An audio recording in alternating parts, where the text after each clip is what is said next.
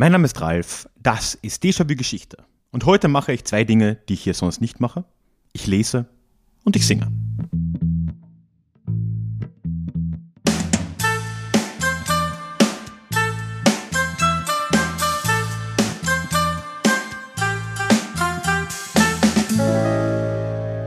Hallo und herzlich willkommen zurück zu dieser neuen Ausgabe des Déjà-vu Geschichte Podcast. Mein Name ist Ralf und hier in diesem Podcast geht es alle zwei Wochen normalerweise in die Geschichte, heute auch wieder regulär und dabei immer mit Blick auf das Hier und Jetzt und wo nötig mit einer Portion Augenzwinkern. Ich habe schon gesagt, heute ist wieder eine reguläre Folge. Wir haben ja immer noch die Miniserie der Nationsmythen am Start, aber auch heute wird ein bisschen außergewöhnlich sein. Aber da lass dich mal überraschen. Bevor wir da nämlich reinstarten, möchte ich ganz kurz, wie üblich, über den Déjà-vu-Geschichte Newsletter mit dir sprechen. Einfach, weil es mich sehr freuen würde, wenn du dir das anschauen wollen würdest. Denn der Newsletter ist im Gegensatz zu Social Media Kanälen einfach die beste Art des Austauschs. Das hat sich absolut bewährt. Ich kann dich erreichen, du kannst mich erreichen, auf jede E-Mail direkt antworten und das funktioniert einfach sehr gut. Und ansonsten bekommst du dort alle paar Wochen von mir Post mit neuen Podcast-Episoden, sonstigen Neuigkeiten, Büchern, was auch immer es bei mir eben so gibt. Und zur Anmeldung gibt es als Dankeschön auch noch ein kostenloses Hörbuch und so einiges mehr. Du findest alle Infos und das Anmeldeformular verlinkt in den Shownotes oder direkt auf deja-vue-geschichte.de. Ja, heute mache ich etwas, was ich eigentlich schon ziemlich lange vorhatte und ein bisschen vor mir hergeschoben habe. Wenn du schon länger hier dabei bist, dann hast du das vielleicht mitbekommen. Ich habe letztes Jahr im, ja, um diese Zeit rum mein äh, letztes Buch veröffentlicht mit Hilfe einer Crowdfunding-Aktion, die dankenswerterweise von äh, vielen Hörerinnen und Hörern auch unterstützt wurde. Also wenn du da dabei warst, nochmal, nochmal vielen Dank. Und äh, das Buch hieß Populismus leicht gemacht. Und ich habe da auch dann die Möglichkeit gehabt, letzten Herbst eine Hörbuchvariante davon aufzunehmen, tatsächlich im Tonstudio. Und die kam nun auch Anfang dieses Jahres raus. Und da habe ich mir lange überlegt, ja, okay, naheliegenderweise könnte ich ja einfach ein Kapitel von dort hier in den Podcast jagen. Hatte aber so meine Zweifel, irgendwie so ein bisschen, ein bisschen herzlos, dachte ich mir. Und jetzt habe ich da mir was anderes überlegt und habe eine Lesung vorbereitet. Und zwar nicht nur irgendeine Lesung, sondern gleich eine musikalische Lesung. Ich habe so was ähnliches Anfang des Jahres schon mal online in meiner äh, Heimatstadt in Villach gemacht oder für die Heimatstadt gemacht und äh, da ist so eine Online-Lesung abgehalten und habe das jetzt noch mal ein bisschen verfeinert, ein bisschen ausgearbeitet und möchte heute eben hier live im Podcast dir einen Einblick in das Buch Populismus leicht gemacht geben, da eben eine Lesung abhalten, wie ich es sonst live tun würde, wenn es denn möglich wäre. Und äh, ja, das Ganze auch musikalisch untermalt. Also ich habe da noch zwei Songs dazu geschrieben, die thematisch dazu passen. Ich hoffe, es gefällt dir. Sonst kann man die Lieder auch überspringen. Das erste ist so drei Minuten lang, das zweite so viereinhalb. Dann drückst du einfach in deinem Podcatcher immer vor, bis es mit dem Inhalt selbst weitergeht. Das soll es dann auch schon von mir sein und wir starten gleich in den ersten Song und dann in die Lesung. Viel Spaß!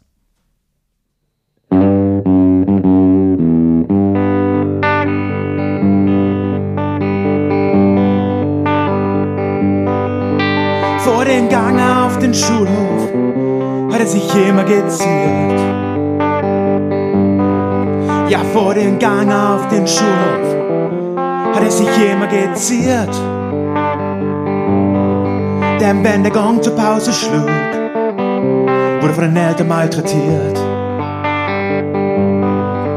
Ging er zu seiner Mutter, blieb sie still und sagte nichts. Ging er zu seiner Mutter, blieb sie still und sagte nichts. Denn wenn der Vater das nur wüsste, hätte er sie wieder erwischt.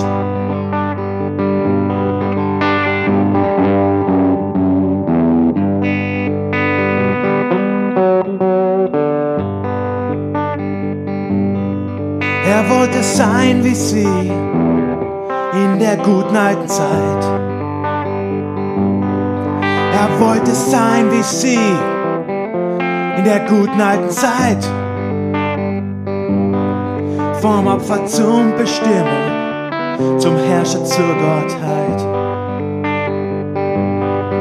Es gab da draußen Leute, die waren so drauf wie er. Es gab da draußen Leute, die waren drauf wie er.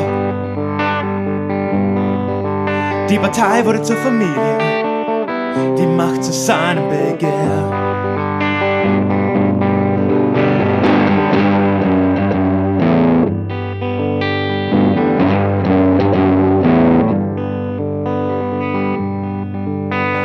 Schuf sich Freunde, wurde sie wieder los. Ja, er schuf sich Freunde, wurde sie wieder los. Lernte Betrug und Propaganda, sein Aufstieg war famos. Jetzt hat er hier das Sagen, nehmt euch in Acht. Ja, jetzt hat er hier das Sagen, nehmt euch in Acht. Getrieben von Hass und Frust, Populismus leicht gemacht. Getrieben von Hass und Frust, Populismus leicht gemacht.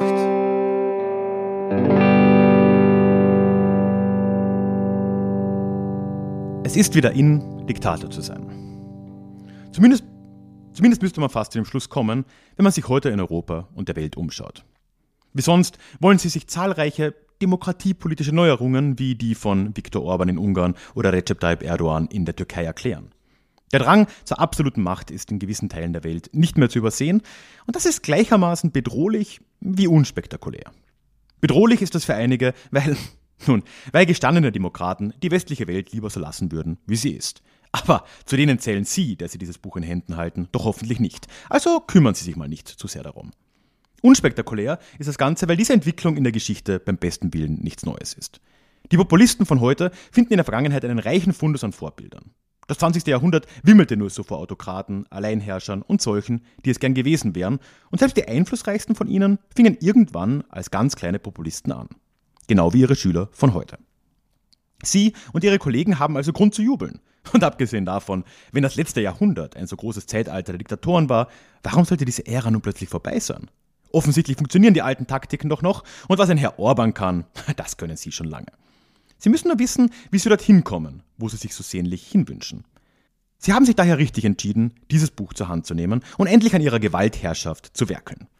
Denn Sie und die anderen Diktatorenschüler von heute sollen schließlich nicht dieselben Fehler begehen müssen wie ihre Vorbilder aus der Geschichte. Dieses Handbuch wird Ihnen daher die 13 Schritte aufzeigen, wie Sie genau das vermeiden. Diese Schritte werden jeweils mit Beispielen aus den Leben der europäischen Diktatoren der Vergangenheit illustriert, von den großen Namen wie Adolf Hitler oder Josef Stalin bis hin zu kleineren regionalen Machthabern wie Enver Hoxha in Albanien, Nicolae Ceausescu in Rumänien. Ich werde dabei Begriffe wie Diktator, Autokrat oder Alleinherrscher verwenden, aber natürlich existieren diese Begriffe irgendwo in Abstufungen. Ein Adolf Hitler ist nicht dasselbe wie ein Nicolae Ceausescu, ein Viktor Orban unterscheidet sich wiederum von diesen beiden Herren. Nach der Lektüre dieses Buches werden Sie aber eine zentrale Wahrheit der Weltpolitik verstehen. Der sogenannte Populismus von heute ist keine neue Erfindung.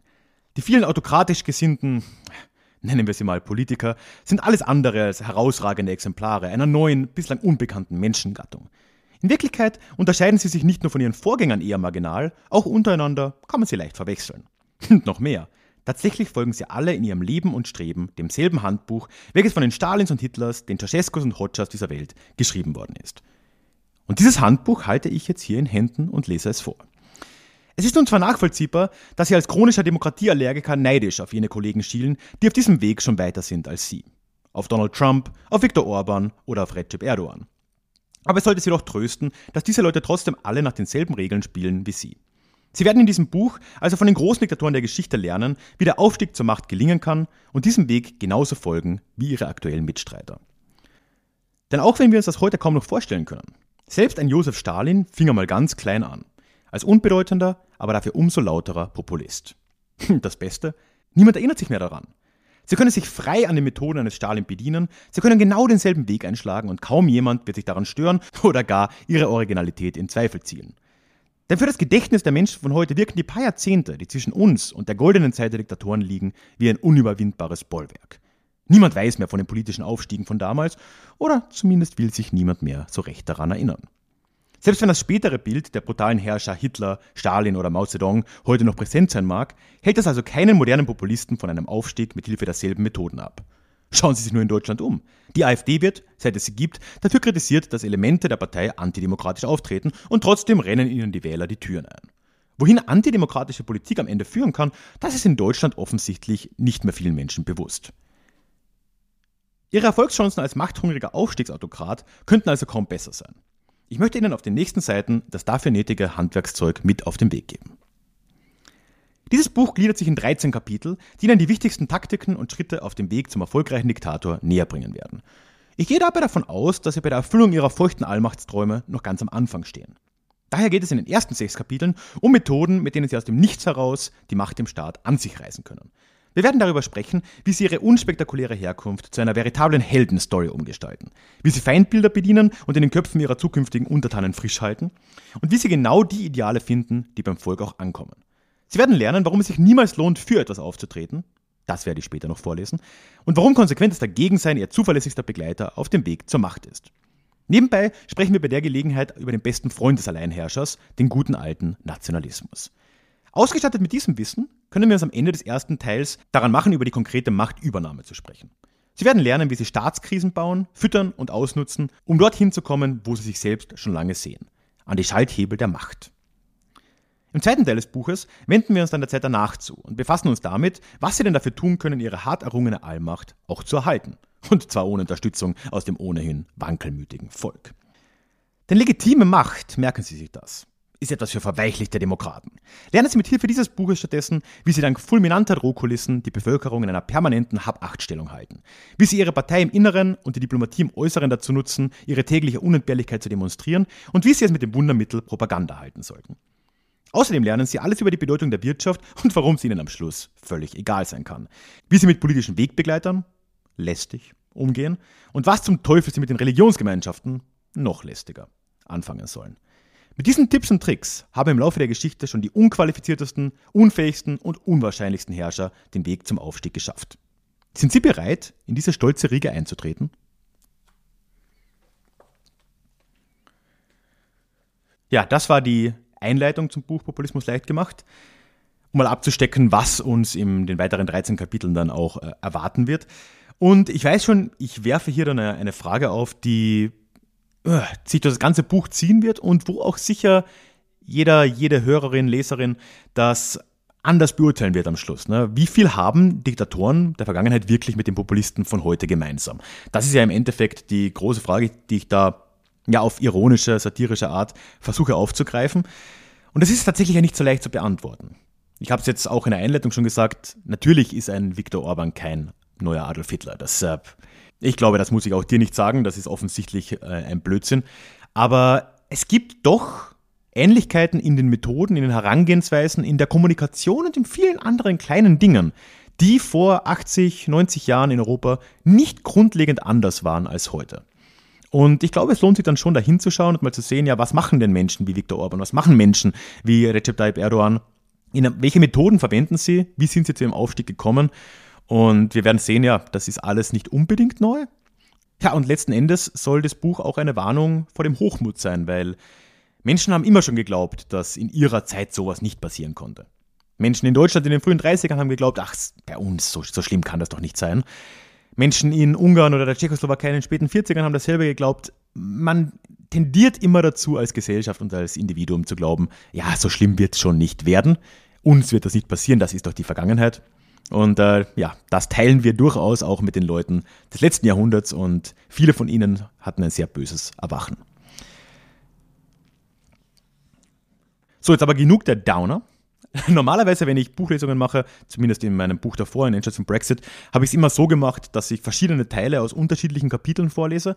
Aber dadurch, dass jetzt dieses Buch ein satirisches Handbuch für den Diktator von morgen ist und quasi 13 klar definierte Schritte aufweist, möchte ich einfach einen dieser Schritte komplett mit dir teilen. Ich habe es auch schon angedeutet. Wir hören uns dafür Methode 4 an. Seien Sie nicht für, sondern gegen etwas und sind damit quasi noch vor der Machtübernahme. Wir reden hier über die fünf Methoden, die besonders wichtig sind, um diese Machtübernahme im Staat vorzubereiten. Und das ist eine davon. Seien Sie nicht für, sondern gegen etwas. Wofür stehen Sie?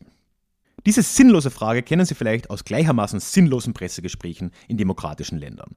Im Fernsehen, im Radio, in den Zeitungen, bei Podiumsdiskussionen und auf anderen Veranstaltungen. Egal wo Sie hinkommen, immer müssen sich die Politiker dort erklären und mehr oder weniger detailliert darlegen, warum ihre Vision für das Land besser sein soll als die der anderen. Eine nervtötende Aufgabe. Denn für etwas zu sein ist anstrengend. Um eine halbwegs konkrete politische Vision zu entwickeln, müssen sie sich ja ständig in irgendwelche Fragestellungen einarbeiten, sich zu allen erdenklichen Problemen in ihrem Land einen Überblick verschaffen, Gedanken dazu machen, die möglichen Lösungswege analysieren und das dann auch noch zu einer halbwegs kohärenten Linie zusammenfassen. Ätzend. Um dieser Pein zu entkommen, möchte ich Ihnen in diesem Kapitel daher das genaue Gegenteil ans Herz legen.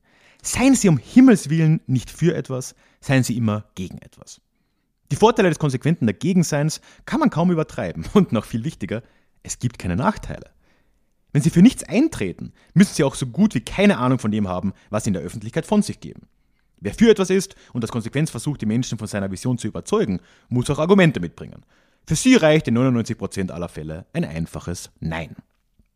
Diese Herangehensweise findet man unter gewieften Politikern überall auf der Welt, auch in westlichen Demokratien, hier allerdings vor allem in Oppositionsparteien. Sei es die AfD oder die österreichische FPÖ, die es aber auch schon zweimal geschafft hat, diese Anti-Einstellung mit in die Regierungsverantwortung zu nehmen. Die Hauptaufgabe der Politiker dieser Parteien in den jeweiligen Parlamenten scheint es zu sein, immer und zu allem Nein zu sagen. Sollten diese Leute dann in die Verlegenheit kommen, ihr Nein auch mal zu begründen, reicht meist ein Ausweichen auf das nächstbeste emotionale Thema. Weil Flüchtlinge, weil Islam, weil Arbeitslosigkeit, weil Europäische Union, weil Political Correctness, weil, weil, weil.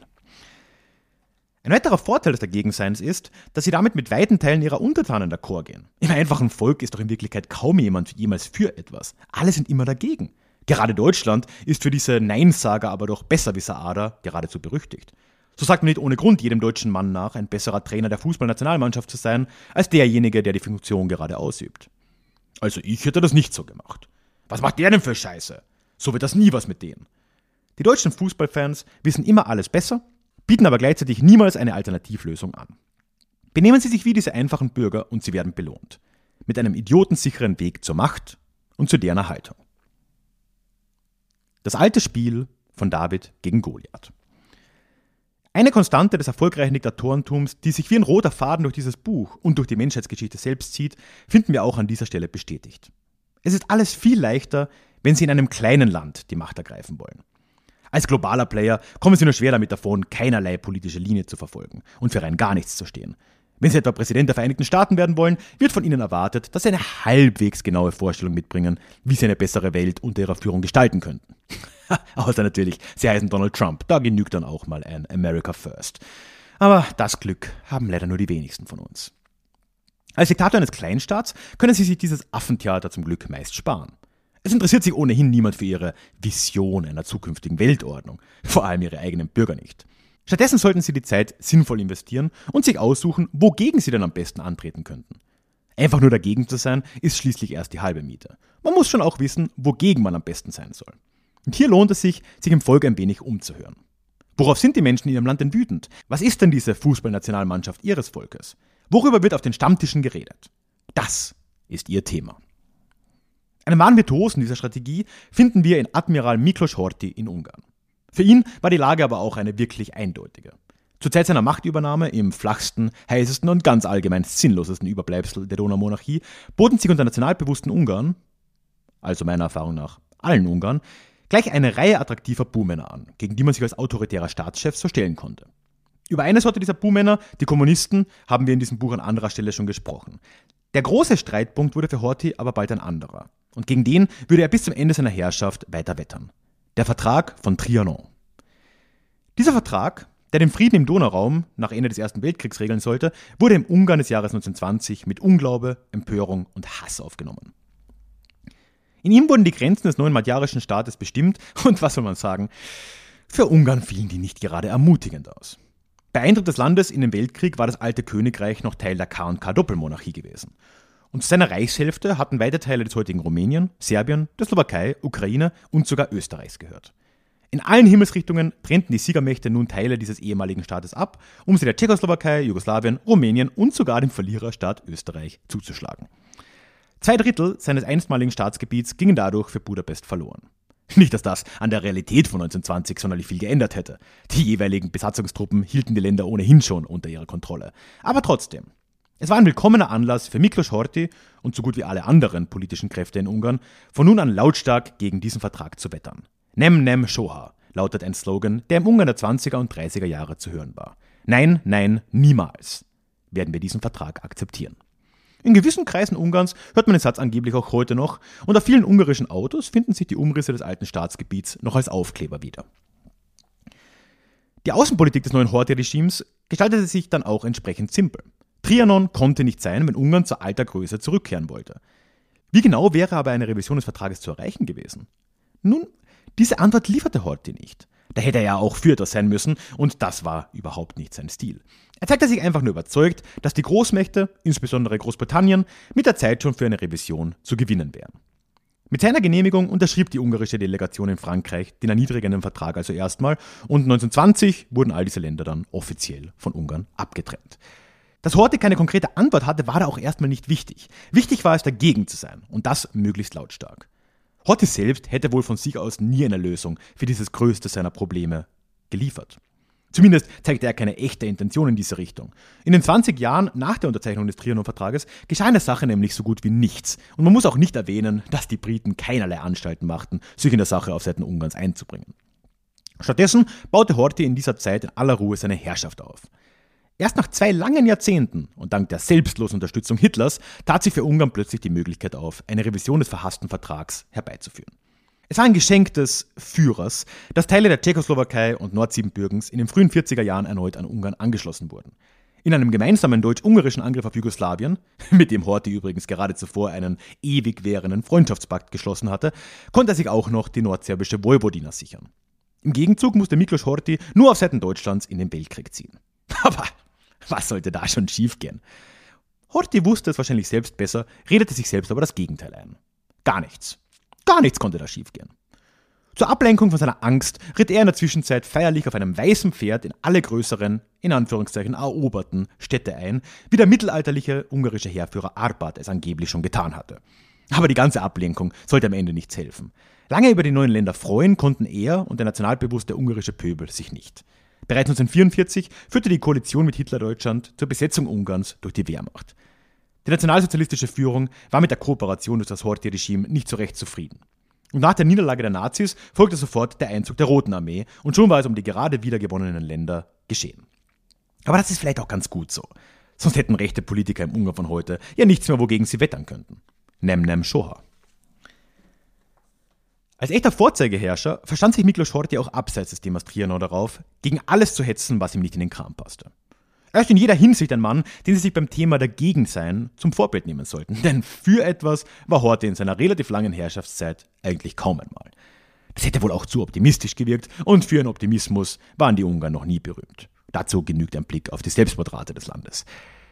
Ein Ziel von Horthys Hass waren etwa die schon genannten Kommunisten. Und auch vor den Juden Ungarns machte er nicht halt. Es wird ihm zwar heute manchmal zugute gehalten, dass er die jüdischen Bürger des Landes vor dem Zugriff Hitlers geschützt habe, das trifft aber nur teilweise zu und eigentlich nur auf die jüdischen Bewohner Budapests. Dabei wird außerdem vergessen, dass es Horthy war, der als allererster Herrscher im Europa der Zwischenkriegszeit damit begann, antisemitische Gesetze zu verabschieden. In seinem Kopf waren die Juden für die Kriegsniederlage Ungarns und der Habsburger Monarchie verantwortlich und das kurzlebige ungarische kommunistische Regime von 1919 war ohnehin ein jüdisches Konstrukt in seiner Gesamtheit. Das Numerus Clausus Gesetz von 1920 ist ein besonders frühes und erhellendes Beispiel für Horthys antisemitische Politik. Es setzte Quoten dafür fest, wie viele, oder eher wie wenige, Juden und andere Minderheiten an den Universitäten Ungarns studieren durften und setzte für rechtsautoritäre Herrscher in anderen Ländern ganz neue Maßstäbe. Diesem Gesetz würden wohl auch heute noch manche Ungarn nicht nur ablehnend gegenüberstehen. Wenn man sich die antisemitisch geprägten Plakate gegen George Soros zum Beispiel ansieht, könnte man zumindest zu dem Schluss kommen. In Ungarn ist man alten Traditionen eben treu. Nem nem Shoha. Schaut doch, was diese Kommunisten angerichtet haben. Mit seinem Kampf gegen den Friedensvertrag von Trianon war Miklos Horthy im Europa der Zwischenkriegszeit aber nicht alleine. Ich habe schon mehrfach erwähnt, was für grandiose Zeiten das für Autokraten waren. In Deutschland war die Debatte hinsichtlich Versailles eine ganz ähnliche und auch die nationalbewussten Österreicher und Bulgaren verfielen nicht unbedingt in Frohlocken wegen ihrer jeweiligen Friedensverträge. Horthy kann also durchaus als Trendsetter bezeichnet werden. Und noch viel mehr vielleicht mit seiner zweiten großen Obsession, mit seinem Abscheu gegen den Kommunismus.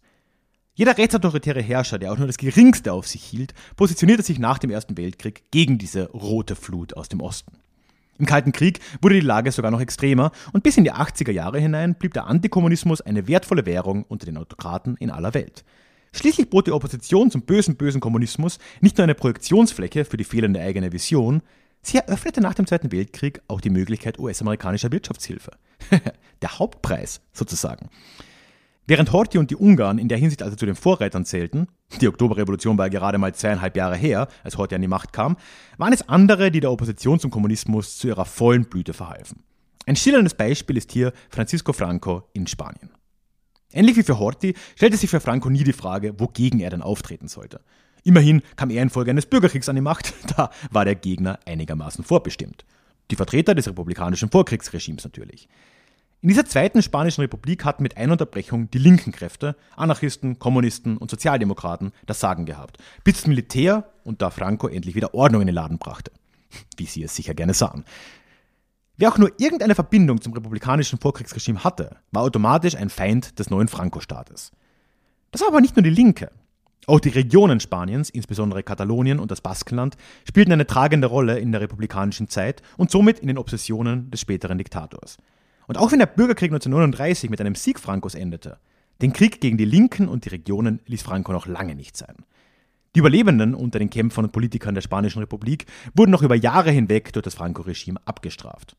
Sie waren in der Logik des neuen Diktators an allem schuld, was in Spanien falsch lief. In den ersten Jahren nach Bürgerkriegsende sahen sich als Resultat weit über 100.000 von ihnen mit politisch motivierten Anklagen konfrontiert und es wurden fast 40.000 Urteile gefällt. Trotzdem fanden sich wohl an die 50.000 Menschen vor dem Henker wieder. Wer diese Racheaktionen überlebte, endete im Anschluss in einem der vielen Arbeitslager Spaniens und in den 40er Jahren wurden die Gefangenen dann auch noch für alle möglichen Zwangsarbeiten herangezogen. Ein besonders symbolträchtiges dieser Projekte war das Valle de los Caídos, das Tal der Gefallenen nordwestlich von Madrid. Dieses kolossale Monument für die verstorbenen Soldaten des Bürgerkriegs, nur auf Seiten der Nationalisten, versteht sich, in dem später auch Franco selbst bestattet werden sollte, und bis vor kurzem war er auch noch dort, errichteten zum allergrößten Teil diese Zwangsarbeiter. Solche Bestrafungsaktionen boten für Franco und sein Regime die Möglichkeit, regelmäßig auf den bösen Kommunismus hinzuweisen und zu zeigen, dass er eine lebensbedrohliche Gefahr für den spanischen Staat und das spanische Volk darstellte. Nebenbei weisen unsichere Autokraten auch stets gern auf ihre eigenen Erfolge hin. Donald Trump und seine Obsession mit der Wahl von 2016 passen hier sicher nur ganz zufällig ins Bild. Auch Franco vergaß den Bürgerkrieg für den Rest seines Lebens nicht mehr. Und noch eine Sache vergaß er nie, dass man den Regionen Spaniens diesen Verrätern der Nation nicht über den Weg trauen konnte. Gegen sie musste man mindestens so vehement vorgehen wie gegen die Kommunisten. Die Unterdrückung der Regionen war im Spanien Francos somit beinahe allumfassend. Selbstverständlich wurden die alten Regionen als Verwaltungseinheiten erstmal abgeschafft und der Staat nunmehr zentral aus Madrid regiert. Das ist aber jetzt nicht sonderlich überraschend. Man kann sich wohl nur schwer Diktator nennen, wenn man irgendeiner Flower Power Föderation vorsteht. Damit endet es aber freilich noch nicht. Es war im Franco-Regime auch verboten, in regionalen Sprachen zu publizieren oder sogar in der Öffentlichkeit Baskisch oder Katalanisch zu sprechen. Auf einem Flugblatt des Jahres 1955 konnte man zum Beispiel lesen, sprechen Sie korrekt, seien Sie patriotisch und nicht unzivilisiert. Francos Verfolgungswahn traf darüber hinaus aber noch ganz andere Gruppen. Etwa auch die Anhänger der protestantischen Kirchen in Spanien, obwohl es davon nur herzlich wenige gab. Er hat sich da wohl einfach verpflichtet gefühlt, denn das spanische Volk konnte doch nur katholisch sein. Das ist ohnehin so eine Grundregel im Spanien jener Zeit. Wenn man nicht genau in die Spanisch-Schablone von Franco passte, war man schon Verfolgungen ausgesetzt. Unter normalen Umständen würde man annehmen, dass ein derart repressives und autoritäres Regime spätestens nach dem Untergang Nazi-Deutschlands und des faschistischen Italien nicht mehr hätte Bestand haben können. Aber Franco war nicht nur ein Vorzeigepeiniger, er brachte schon auch die nötige Portion Glück mit. So war die neue Hegemonialmacht des Westens nach Ende des Zweiten Weltkriegs, die USA, mindestens genauso gegen die Kommunisten wie Franco es war. Wir wissen, Antikommunismus blieb noch lange eine wertvolle Währung. Franco konnte sich somit weiterhin mit amerikanischer Zustimmung an der Macht halten und gegen die sieben Feinde Spaniens vorgehen, wie er sie damals aufzählte. Liberalismus, Demokratie, Judentum, Freimaurer, Kapitalismus, Marxismus und Separatismus. So viele Feinde auf einmal. Na bravo. Wir sind immer gegen alles. Zumindest teilweise und manchmal. In seinem aggressiven Dagegensein neigte Francisco Franco auch zu einem gewissen Isolationismus. So offensiv er gegen die Republikaner und den Kommunismus, aber auch gegen die Demokratie im Allgemeinen hetzte, so vorsichtig war er, was die restliche Welt anging. Immerhin waren das zu guten Teilen auch nur dreckige Republikaner und gottverdammte Kommunisten. Obwohl Franco andererseits durchaus Sympathien für Hitler, vor allem aber für Mussolini hegte, trat er aber auch nicht in den Zweiten Weltkrieg ein. Angeblich lag das aber doch weniger an ihm als an Hitler, der das antikommunistische, seiner Meinung nach aber schwache Spanien an der Südflanke Europas nicht gefährden wollte. Beim Nachbarn und Seelenverwandten Antonio de Oliveira Salazar in Portugal sah die Sache schon ganz anders aus. Der hatte nämlich durchaus eine Vision für sein Land, eine Vision, die in ihrer Gesamtheit aus Gegens bestand. Aber es war doch etwas anderes. Salazar war in Summe gegen so vieles, dass es fast schon wieder eine echte Einstellung ergab. Eine Eigenschaft, die er aber doch mit Franco teilte, war seine Ablehnung des Kommunismus. Und wie auch im Fall Spaniens war es diese Tatsache, die Salazar nach Ende des Zweiten Weltkriegs das Weiterregieren von Washingtons Gnaden erlaubte. Abgesehen von solchen oberflächlichen Gemeinsamkeiten war Salazars Regime aber doch sehr unterschieden von dem Francos. Das zeigt sich auch darin, wogegen dieser Mann sich so alles stellte. Als Ökonom und ehemaliger Finanzminister war Salazar an sich prokapitalistisch eingestellt, was ja auch wunderbar zu seinem Antikommunismus gepasst hätte. Gleichzeitig hatte er aber einige abstruse Vorstellungen. So hegte er etwa eine Abneigung gegenüber der Industrialisierung. Ein angeblicher Kapitalist. Es scheint heute unbegreiflich, aber dieser Herr war tatsächlich ein Wirtschaftswissenschaftler, der in den 30er Jahren noch der Meinung war, ein europäischer Staat wie Portugal könne ohne Industrie über die Runden kommen.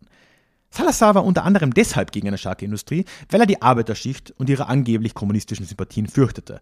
Was aber dann doch ein denkbar schlechter Grund dafür ist, die Gesellschaft einfach auf dem Stand des 18. Jahrhunderts zu belassen. Auch die Städte im Allgemeinen waren Salazar ein Graus, wobei der Grund derselbe war. Immerhin waren es die urbanen Zentren, in denen, in denen der Kommunismus aufblühte. Als Konsequenz aus alledem entwickelte sich in Salazars Kopf dann die Idee eines autarken Bauernstaates. Portugal wurde zur Insel der Seligen hochstilisiert, auf der die Menschen noch so leben konnten, wie es seit Jahrhunderten normal gewesen war. Die Realität war freilich, dass Portugal unter Salazar vollkommen verarmte und schon bald zur wirtschaftlich schwächsten Nation Westeuropas wurde. Während die gesamte westliche Welt nach 1945 durch eine neue Welle der Industrialisierung ging und immer mehr Menschen in die Städte zogen, versuchte Portugal das genaue Gegenteil. Soweit kann man es mit dem ewigen Dagegensein also treiben. Das Resultat war aber doch mehr als ernüchternd. Die Menschen zogen trotz aller Bemühungen des Regimes in die Städte, um nach Arbeit zu suchen, und Portugal wurde zum Armenhaus Europas. Viel Erfolg war Salazar in der Sache also nicht gegönnt. Aber wir werden noch an anderer Stelle dieses Buches gebührend von ihm hören. Und abgesehen davon macht er sich auch selbst nichts vor. Die Grabinschrift Antonio Salazars sagt schließlich, Irren ist menschlich. Contra ist das neue Plus. Die Lehren aus den Beispielen in diesem Kapitel sollten für Sie als Diktator in Ausbildung folgende sein. Sie können gegen alles antreten, was Sie nur wollen. Von Vorteil ist allerdings, wenn Sie gegen etwas sind, worüber man in Ihrem Volk tatsächlich besorgt ist.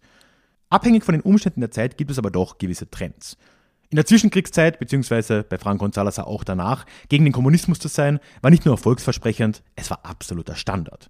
Man müsste als rechter Diktator in Westeuropa schon verdammt blöd sein, sich nicht gegen die Sowjetunion zu stellen. Ähnlich verhielt es sich zu anderen Zeiten mit dem Judentum, den Freimaurern, nicht ohne Grund auch eine Obsession Francos, obwohl es in Spanien keine Freimaurer gab, oder so gut wie keine, und den Großkapitalisten. Ihrer Fantasie sind in der Sache somit keine Grenzen gesetzt. Finden Sie heraus, wogegen Ihre Untertanen im Alltag hetzen und tun Sie dann genau dasselbe. Im Europa von heute können wir einige Strategien des modernen Dagegenseins auch live mitverfolgen. Die Migration ist hier wohl das offensichtlichste Reizthema. Es gibt in unserer Zeit keinen autokratischen Herrscher, der nicht gegen Flüchtlinge und Ausländer hetzt. Lernen Sie ruhig von den Herren Orban und Kaczynski, von Signore Salvini und von Frau Weidel. Die verdammten Ausländer sind das Lieblingsthema eines jeden gutnationalen Stammtisches. Da dürfen Sie nicht hintanstehen. Ein weiteres Hassthema bietet Ihnen dann noch die EU. Es ist offensichtlich noch immer nicht in die breite Bevölkerung vorgedrungen, dass auch Ihre eigenen Politiker, die Ihnen da regelmäßig die Sünden der EU predigen, in Brüssel mit am Tisch sitzen. Warum sollte man diese Karte also nicht spielen? Viktor Orban tut das seit bald zehn Jahren und fährt damit wunderbar. Ist Ihr Land nicht Teil der EU, ist aber auch ein guter alter Hass auf den Westen eine Top-Strategie. In der Türkei oder in Russland kommt das nach wie vor hervorragend an. Sie sehen schon, einen Fehler können Sie bei Ihrer Wahl kaum begehen.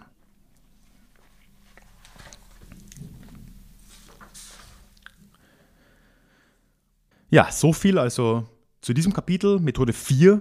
Seien Sie nicht für, sondern gegen etwas. Aus Populismus leicht gemacht. Ich hoffe, das hat dir gefallen. Und zum Abschluss habe ich jetzt noch je nach Ansichtsweise entweder ein Schwankerl oder eine Bestrafung für dich. Nämlich, ich habe noch einen Song parat über eine Person, die in diesem Kapitel zur Genüge vorgekommen ist, nämlich über Miklos Horthy, der generell, wenn man das denn so sagen kann, vielleicht meine Lieblingsfigur in diesem Buch generell ist oder auch eine der faszinierenderen Gestalten, die darin vorkommen. Und das Lied nennt sich Der Trianon Blues.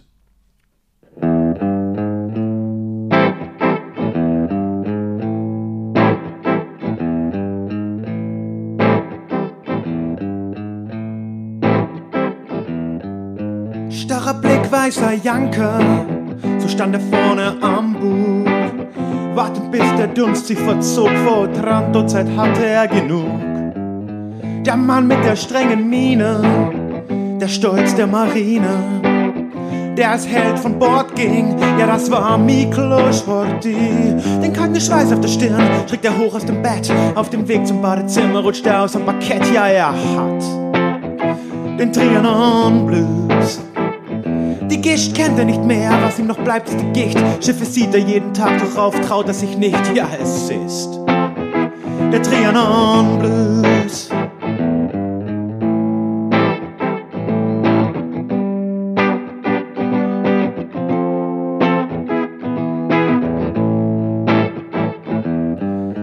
Winkend und triumphierend zog er in Budapest ein. Die rote Revolution sollte nichts als Geschichte sein. Er brachte Ordnung und Recht für das Magyarengeschlecht. Voller Stolz in die Zukunft zu ziehen, das hatte sich sein Völkchen verdient. Den kalten Schweiß auf der Stirn schritt er hoch aus dem Bett.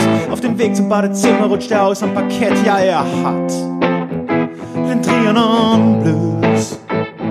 Sein weißer Schimmel ist weg, ihm bleibt der graue Star. Den Kommunisten in Ungarn geht es wunderbar, ja, es ist der Trianon Blues.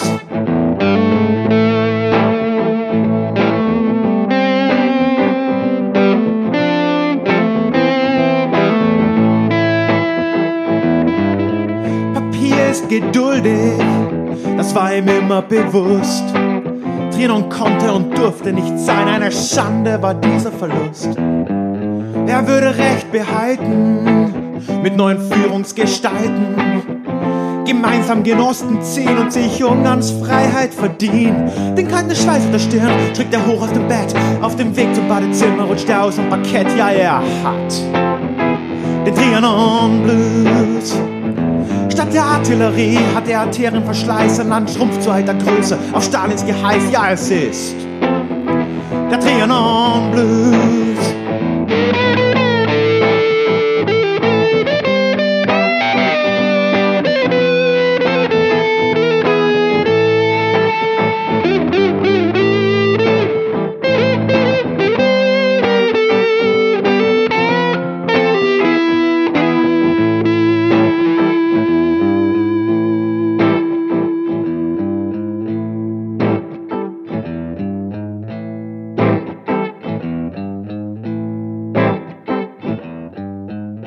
Stuhl auf seiner Veranda blickt er runter aufs Meer.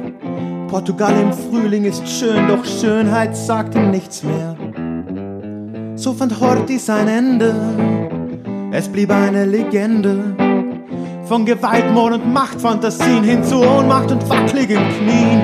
Den kalten Scheiß auf der Stirn schreckt er hoch aus dem Bett. Auf dem Weg zum Badezimmer rutscht er aus dem Parkett. Ja, er hat den Trianon Blues.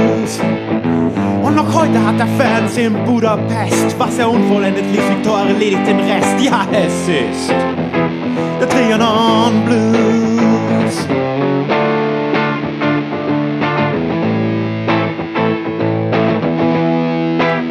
Der Trianon Blues.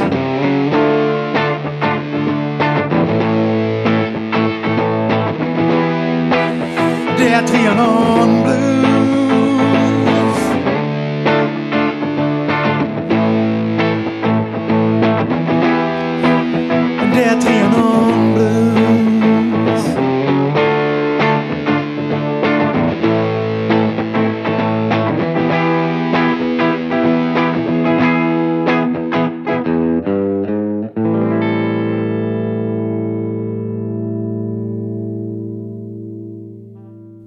So, das soll es dann für heute auch gewesen sein. Ich hoffe, die Lesung, dieser Einblick in das Buch hat dir gefallen, wenn du es noch nicht gekannt hast. Und lass mich auch wissen, wie du die musikalischen Einsprengselungen fandest. Ich dachte, ich probiere es einfach mal aus. Wenn dich das Buch jetzt interessiert, möchte ich dir noch einen Gutscheincode mitgeben. Ich äh, verkaufe nämlich das Hörbuch von Populismus leicht gemacht auch direkt auf so einer Plattform namens Digistore, wo ich quasi selbst alles einstellen kann und kontrollieren kann und so weiter und so fort. Und äh, ich habe dort einen Gutscheincode äh, erstellt, womit du dieses Buch anstatt für 14,99 für nur 4,99 dir kaufen kannst, wenn dich das interessiert. Einen Link zum Store findest du in den Show Notes und dort findest du auch nochmal den Gutscheincode, den musst du dann auf der Seite eingeben. Der ist PLG für Populismus leicht gemacht, alles kleingeschrieben 10. PLG 10 und damit bekommst du quasi 10 Euro Rabatt 4,99 statt 14,99 auf das Hörbuch. Würde mich freuen, wenn das was für dich ist. Aber ansonsten gibt es das Buch auch in Print- und E-Book-Form überall, wo man eben Bücher kaufen kann. Wenn das nichts für dich ist, würde ich mich freuen, wenn du dir den Déjà-vu-Geschichte Newsletter nochmal anschauen würdest. Auch da ist ein Link in den Show Notes oder auf déjà-geschichte.de. Das würde mich sehr freuen. Und zum Abschluss möchte ich wie immer all jenen danken, die Déjà-vu-Geschichte auch finanziell unterstützt haben in letzter Zeit und da vor allem den tollen, tollen Mitgliedern im Déjà-vu-Club. Ihr macht das hier alles mit möglich. Vielen, vielen Dank für die tolle Unterstützung und es würde mich freuen, wenn es auch für dich etwas wäre, Déjà-vu-Geschichte da mitzutragen. Und auch einen Link zum Club findest du in den Shownotes oder erneut verlinkt auf deja-vue-geschichte.de. Wenn das alles nichts ist, dann hören wir uns aber hoffentlich in einer Woche schon wieder. Wir sind ja immer noch in der Miniserie Gründungsmythen des Nationalismus. Irgendwie ein Dauerthema bei mir, dieser Nationalismus. Es hilft nichts. Und nächste Woche am Montag kommt dann schon Folge 4, Kapitel 4 raus und wir werden über die nationalen Gründungsmythen Serbiens reden. Du darfst also gespannt sein. Ich hoffe, wenn du wieder dabei bist, dann sehen wir uns in unserem nächsten Déjà-vu. Tschüss.